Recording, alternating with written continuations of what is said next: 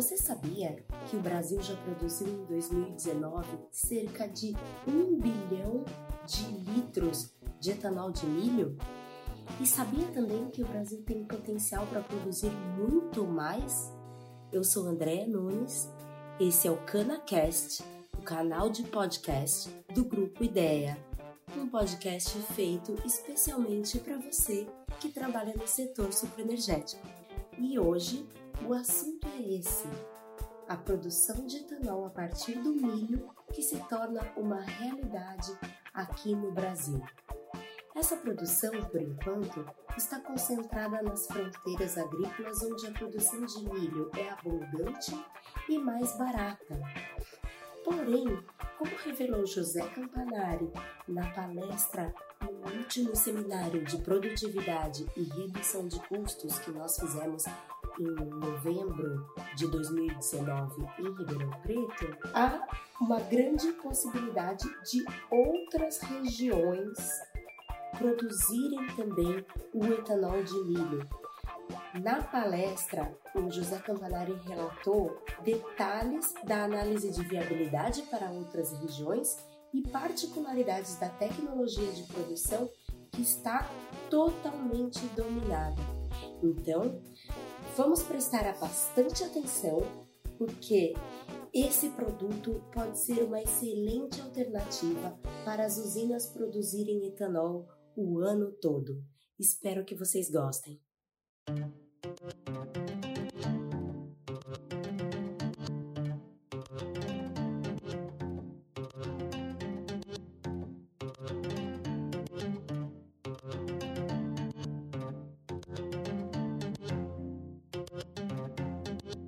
O ano passado, o, nós fizemos uma apresentação em conjunto, o Zé Marcos Lorenzetti e eu, onde o Zé Marcos Lorenzetti descreveu sobre os custos de produção de álcool de milho e também da viabilidade, inclusive, da produção de álcool de milho fora das regiões produtoras é, de milho, considerando as diferenças de frete entre o álcool até Paulínia, digamos assim. Então, estabelecendo custos de frete entre o, o milho e natura até São Paulo, por exemplo, produzindo álcool de milho no estado de São Paulo. E a diferença de frete entre a, a, o ponto de produção em São Paulo até Paulínia. Então, mostrando que realmente era viável essa situação. O que eu vou mostrar hoje aqui é mais a aplicação, pensando no álcool de milho, como os senhores sabem, o problema do álcool de milho é que ele pode ter um monte de vantagem, mas ele tem uma grande desvantagem. A desvantagem é que você não tem o bagaço, ou seja, você não tem a fonte de energia primária para tocar o processo. Se eu for colocar então uma planta de álcool de milho autônoma numa região distante de uma região canavieira, eu vou ter que, obviamente, queimar um combustível que pode ser cavaco de madeira ou outra biomassa qualquer. A ideia nossa aqui foi apresentar para unidades que podem ser anexadas a uma planta produtora de álcool de cana, as rotas que eu tenho hoje para que você viabilize a quantidade de combustível disponível que seja suficiente para o consumo da planta de álcool de, de álcool de milho a ser anexada. A rota mais interessante que nós observamos no momento é pensando em usinas que já têm um consumo de vapor de processo baixo. Nós sabemos que hoje quem está gastando 400, 420 quilos de vapor por tonelada de cana tem um consumo é, é, baixo quando a gente fala num mix de açúcar e álcool na ordem de 50%, meio a meio. Mas tem, a gente sabe também que uma grande parte das usinas ainda estão distantes desse número. Nós temos muita usina na faixa de 480, 460, que tem muita coisa para fazer, muita lição de casa para fazer ainda em redução do consumo de vapor de processo. O fato é o seguinte: quando eu chego a consumos de vapor da ordem de 380 kg de vapor por lado de cana, nesse mix, de 50% açúcar, 50% álcool, se eu quiser abaixar disso, não vai ter jeito não, sem mexer no sistema de destilação que nós temos hoje. O sistema de destilação que nós temos hoje é um sistema muito gastão.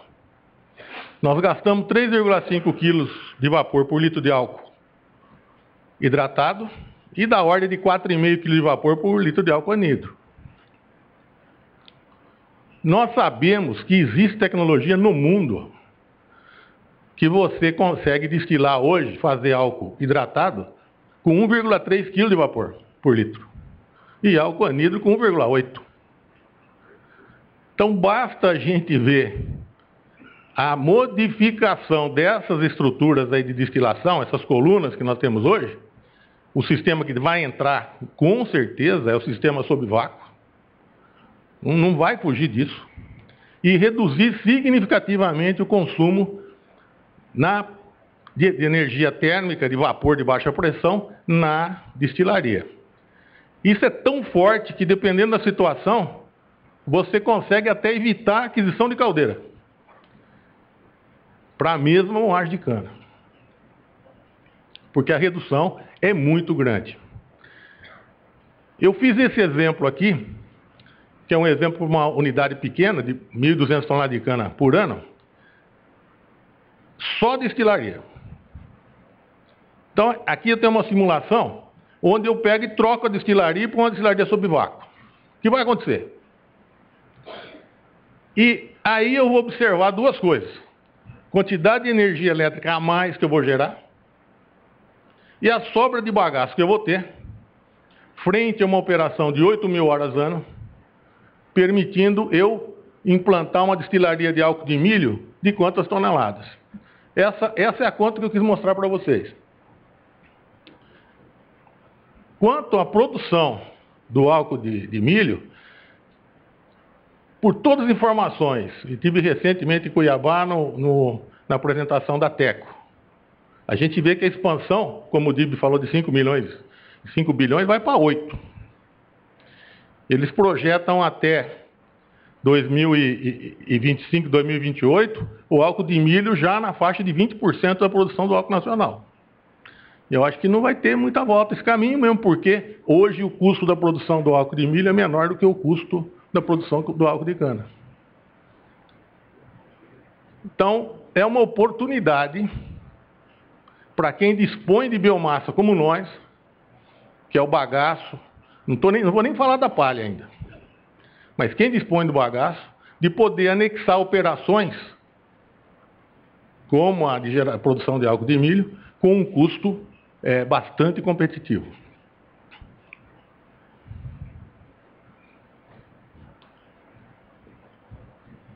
Essa unidade, só fazendo álcool é, uma destilaria de 1 milhão e 200 mil toneladas de cana, ela tinha um consumo de 380 kg de vapor por tonelada de cana. Substituindo somente a destilaria, esse vapor, o consumo deles cai para 285 kg de vapor por tonelada de cana. Ainda dá para economizar mais. Mas esse consumo, eu tenho certeza que é um consumo, é, digamos assim, inédito quando a gente fala do nosso setor. Então, nessas condições, obviamente o consumo de vapor da planta cai significativamente. A minha necessidade de caldeira fica menor. Eu tenho duas rotas. Ou queimo meu bagaço durante a safra, colocando turbina de condensação e gerando mais energia elétrica, ou eu faço sobrar mais bagaço. Tenho essas duas rotas. Nesse caso aqui, eu explorei as duas alternativas, gerando mais energia elétrica e proporcionando um excedente de bagaço que me permitisse implantar uma fábrica de álcool de milho. Essa é a condição operacional de entre-safra que acontece. Me permite rodar 2.146 horas de entre-safra, além das horas de safra que eu já, já rodei. Com um excedente de bagaço ainda de 92 mil toneladas.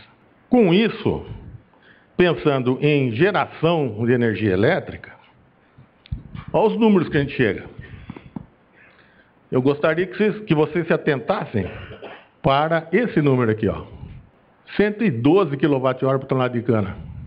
Exportado. Isso já é reduzindo o consumo específico de energia da usina. Então a gente sabe quem está bem hoje está na faixa de 85, está chegando perto de 90. Então com essa modificação de processo, nós vamos passar de 100 kWh por tonelada de cana exportado com certeza.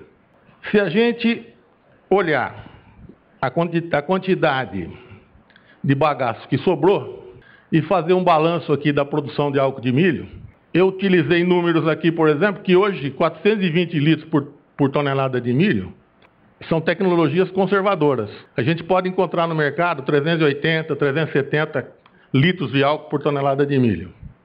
Mas hoje esse número mencionado com tecnologias atualizadas chega a 460 litros de álcool por tonelada de milho. Fazendo o balanço aqui, essa unidade para consumir 102 mil toneladas de milho em três meses praticamente de operação, iria me consumir 39.900 toneladas de bagaço. Ou seja, uma unidade de 1 milhão e 200 mil toneladas de cana, eu consigo rodar mais três meses com bagaço próprio, sem comprar nada de energia de fora, exportando mais de 100 kWh por tonelada de cana e atendendo às necessidades térmicas da planta. Aqui, obviamente, todo o meu etanol está sendo produzido sem comprar nenhum quilo de cavaco de madeira. E também não entramos na questão da utilização da palha, que é um potencial adicional. Como nós estamos falando de redução de custo, eu achei importante mencionar aqui a parte do RenovaBio, que vem de encontro, inclusive, para o álcool de milho, para a gente entender o que está acontecendo aqui, tá certo? Qual que é esse programa, o que, que, ele, o que, que ele se propõe? Então, o RenovaBio, ele simplesmente verifica quanto você gasta de combustível fóssil e quanto que eu estou gastando de biocombustível. E a diferença é a nota de eficiência energética que a gente vai ter. Que quase todas as plantas estão fazendo isso hoje. E eu diria que a maioria das plantas vão ter uma nota ainda baixa da eficiência energética. Mas esse é o começo do programa. Por quê? A partir do instante que você levantou todos os seus dados no RenovaBio, ele enxerga desde o cultivo da cana até ao transporte, processamento industrial e transporte do produto final até o consumidor. Toda essa, essa cadeia. Quando você faz o primeiro programa, você analisa quais são os gargalos e aonde você pode melhorar tanto na parte industrial como na parte agrícola. É saber quanto, que eu, quanto significa um CBIL, o famoso CBIL, o que, que é isso? E quanto vai custar? Eu quero saber quanto que esse programa vai me trazer de benefício. Então, um CBIL significa uma tonelada de CO2 equivalente que você, por megajoule consumido no sistema, que eu consegui recuperar. Para a gente fazer os cálculos e chegar no número que vocês possam fazer uma conta rapidamente no que significa, né? se a gente considerar um combustível fóssil, 87,4 CO2 equivalente por megajoule, na, da Renovacal, que o, o, etanol sai por 21 CO2 equivalente, a diferença, 66,4 CO2 equivalente por megajoule, é o que você, fazendo a conversão energética, é o que você iria recuperar da diferença de CO2 emitido. Fazendo as conversões, nós chegamos no número que eu queria mostrar para os senhores. O que significa isso aqui? Que cada 705 litros de álcool que eu faço, eu consigo um CBIL. Esse número, 705, se você pegar a sua produção de álcool e dividir por 705, você vai saber quanto CBIL você fez no ano. E o preço, o valor é de arranque desse CBIL é 10 dólares. Estamos falando de um pouco mais de 40 reais. Isso dá um resultado muito interessante.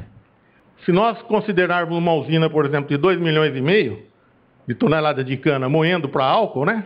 fazendo 200 milhões de litros, veja, se eu faço essa conversão, eu tenho 283.394 CBIOS. Se eu multiplicar por esse valor, uma usina de 2 milhões e meio me dá 11 milhões de reais por ano. E isso já significa 4,53 reais por tonelada de cana. Então, pera aí, esse negócio começa a pegar. Esse é uma coisa muito importante. Na primeira passada que nós vamos dar, que todas as usinas estão fazendo, vou, vou relembrar.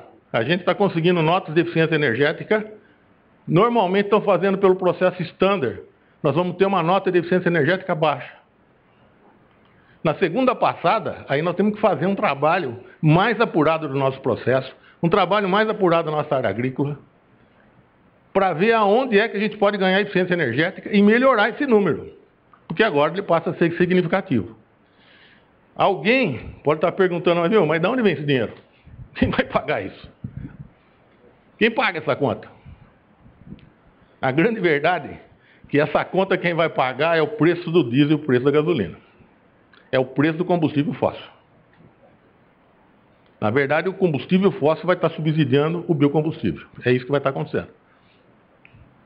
E nós vamos estar num caminho de sustentabilidade, de energia renovável. Extrapolando isso aqui, se a gente pegar em, em toneladas de cana ano, né? Por exemplo, aqui 6 milhões de toneladas de cana ano, eu estou aqui com faturamento da ordem de 27 milhões em CBIL. Isso aqui é o primeiro número de joelho, né? Só para a gente levantar um número, número grande, da ordem de grandeza do que nós estamos falando. Obviamente que cada usina com seu processo vai ter uma nota diferente.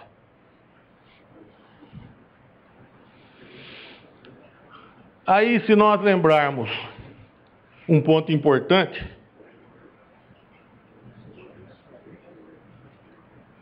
dentro do programa CEBIL, nós temos da área agrícola corretivos, fertilizante, fertilizante orgânico, combustíveis, queima de palha, agroquímico. Na área industrial temos todos esses itens. Depois nós temos aquele fase da distribuição, que é a, a logística. Muito bem. Se a gente analisar isso aqui, Perdão.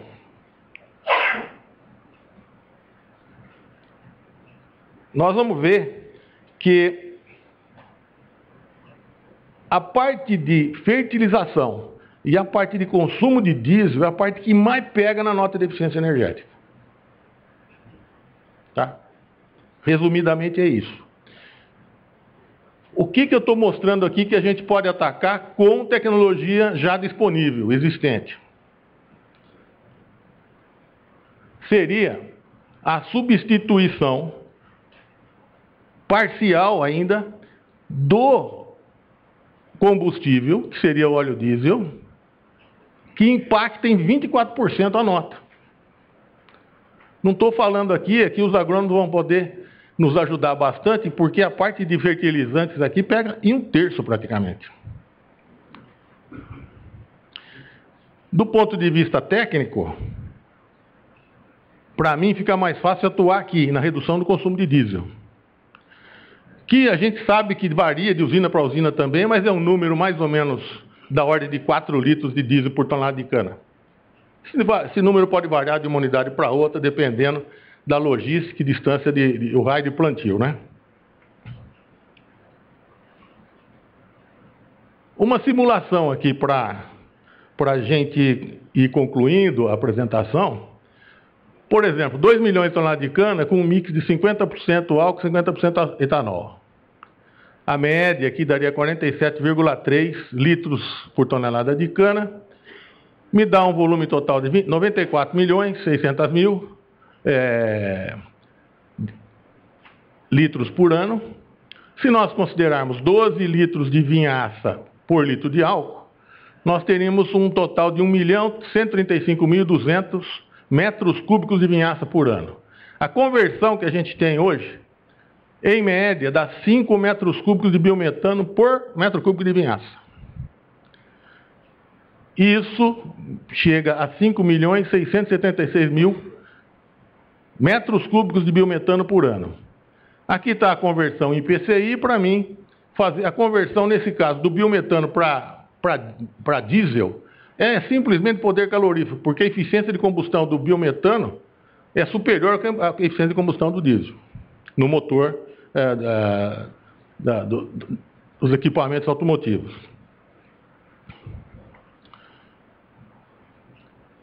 Quando eu vou substituir, então, o meu diesel pelo biometano, eu tenho um adicional, um ganho adicional é, na, na nota minha de eficiência energética. Aqui, nesse trabalho apresentado recentemente aqui na, pela Embrapa, partiu de uma nota de, 70, de eficiência energética de 70%. Essa nota está muito alta. O que nós temos observado na maioria dos, dos projetos que têm surgido, essa nota está na faixa de 63%. Muito bem. Mesmo assim, considerando 70% de nota de eficiência energética, eu tenho um ganho adicional de CBIOS da ordem de 4,3%. Se nós transformamos isso agora, então, em dinheiro, com a produção de 5.676 metros cúbicos de biometano por ano, eu consigo substituir 4 milhões e 41 mil litros de diesel por ano. Se a gente assumir o preço de R$ 3,90 o litro de diesel, são 18 milhões de reais. Mais o que eu vou ganhar com RenovaBio, que nesse caso já majorado de 4,3%, nós chegamos num total de 25 milhões de reais por ano numa unidade de 2 milhões de toneladas de cana. É altamente significativo isso. Hoje já existem várias usinas testando caminhões com metano, com biometano. A rota é essa. Eu fiz várias análises de vários projetos pensando em pegar o biometano, pôr em caldeira, gerar mais vapor, mais energia elétrica. Não ganha dessa. Pegar biometano e jogar em motor, moto gerador, não ganha disso. Aqui nós estamos substituindo, nós temos 18 milhões de substituição de óleo diesel. Mais o adicional do Renovabil. Então o que eu enxergo? Que esse caminho é um caminho sem volta. A vinhaça in natura, ela está com os dias contados na aplicação no campo, por questões ambientais. Isso é um fato temos problema de odor, de mosca. Nós temos todo o custo de transporte, nós temos todo o custo de trabalhar com materiais especiais. Por quê? Porque a vinhaça in natura, ela é agressiva ao aço carbono. O que, que vai acontecer? Você vai passar isso em biodigestores, o efluente continua tendo todas as características de fertilizante, só que ele não é mais agressivo ao meio ambiente. Não é mais agressivo ao, aço carbono. Não produz mosca. Não contamina lençol freático que, que vocês acham que vai acontecer? Enquanto não existe uma tecnologia economicamente viável, os órgãos ambientais se calam. Mas a hora que existe, eles vão começar a apertar. Isso é um, é um fato. Né? Aqui, então, essa rota, para mim, é a rota que vem no futuro. Ela vem de encontro, viabilizando novamente, a redução de consumo de energia térmica no processo, aumentando a possibilidade térmica de eu instalar, anexar na minha planta plantas que vão processar milho, produzindo etanol de milho. E nós temos aqui outra fonte que vai subsidiar isso. Os investimentos, uma, uma unidade dessa aqui, é da ordem de 60 a 70 milhões. BNDES anuncia e apresenta e está bandeirando financiamentos até de 20 anos para a rota de tratamento de vinhaço. Então, vai existir um fomento nessa direção. Era isso que eu tinha que apresentar. Fico à disposição dos senhores para qualquer pergunta.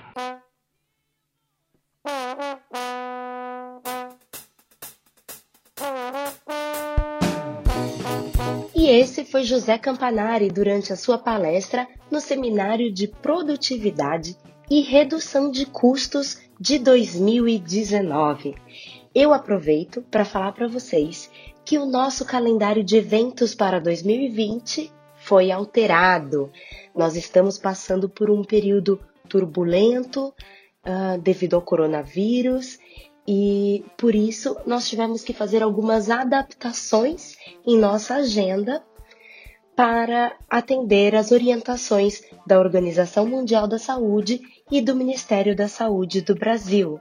Então, convido você a entrar no nosso site www.ideaonline.com.br para conferir a nova agenda de eventos. Eu espero ver você muito em breve. Enquanto isso, se cuide e continue acompanhando os nossos conteúdos para continuar se capacitando. Até mais!